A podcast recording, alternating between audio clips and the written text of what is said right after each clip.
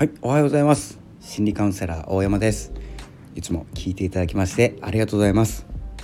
いつも自分時間朝活です。2月7日ですね、えー、そろそろ6時になろうとしております。えーとですねまあ、ちょっとですね、まあ、6時間ぐらい前、えー、1時ぐらいなんですけれども、えー、シーズのメンバーとですね、えー、クラブハウスでお話ししておりました、まあ、数人で夜中だったんで数人だったんですけれどもえ楽しい時間を過ごせました。まだですね、えー、放送をしていると放送というかですねクラブハウスで、え、やってると思いますので後ほどですね、え、顔を出そうかなと思っております。それではですね、え今日のお話なんですけれどもえっ、とですねこのラジオこの耳の争奪戦なんて言われてですねいろんなプラットフォームあります。プラットフォームですね。プラットフォーム、えーと、このスタンド FM、えーと、あとは、まあ、ポッドキャスト系ですね、えー、アンカーとかスポティファイアマゾンミュージックとかアップリアップルミュージックとかいろいろあるんですけどもヒマラヤとかもそうですね。配信僕もしてるんですけれども、えー、いろんなところで、まあ、ボイシーとか、えー、スプーンとかまあもっと限りないぐらい増えてきたというかですねまあ前からあったんですけど、えー、僕が知ったのは最近なものが多くてまだまだありそうな音声配信で調べたらもっともっと出てくるんですね。でそろそろですねあのクラブハウスが出てきたことによって逆にですねえっ、ー、と狭まってきたんじゃないかなってちょっと思ってます。えー、というのはえーと、今まで何を聞こうかなとかいろんなところ行っていろんな人の話聞いてたんですけどそれが、えー、クラブハウスによってもっともっとあるよということが分かった状態。で、えーと、有名人の方だったり、えー、スポーツ選手とか芸能人とかインフルエンサーの方の、えー、お話を聞けるっていうものがもう一箇所に集約している。そして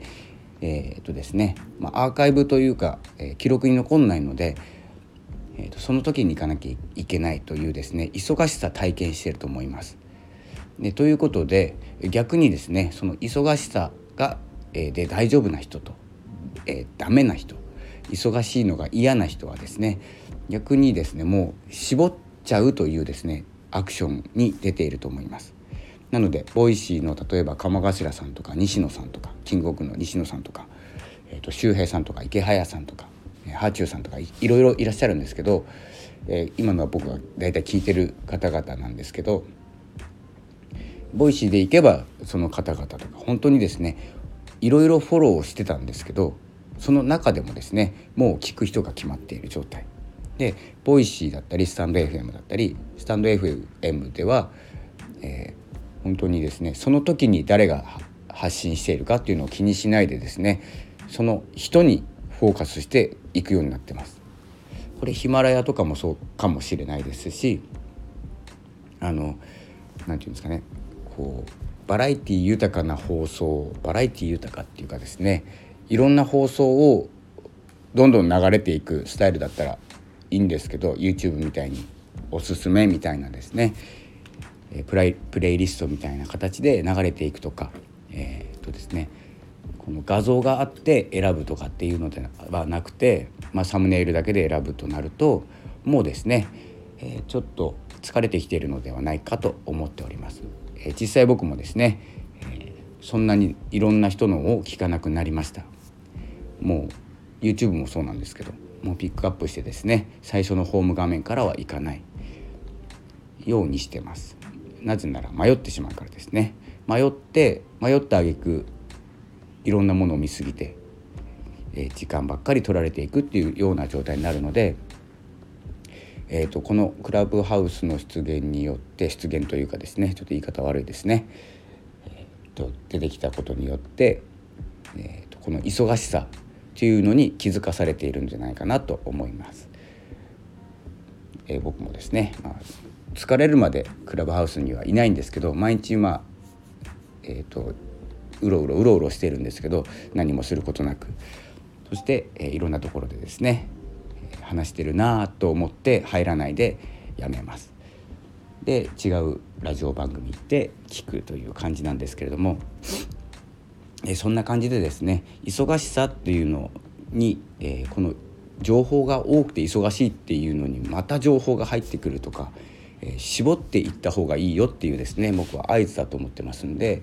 え、人を絞る情報というよりも誰が発信しているかっていうことに、えフォーカスを当てる頃なのかなと、え私は思っております。なのでそのように動いてます。そんな感じでですね、聞きたいところ、え聞きたいところというか聞きたいプラットフォームとか見たい見たいと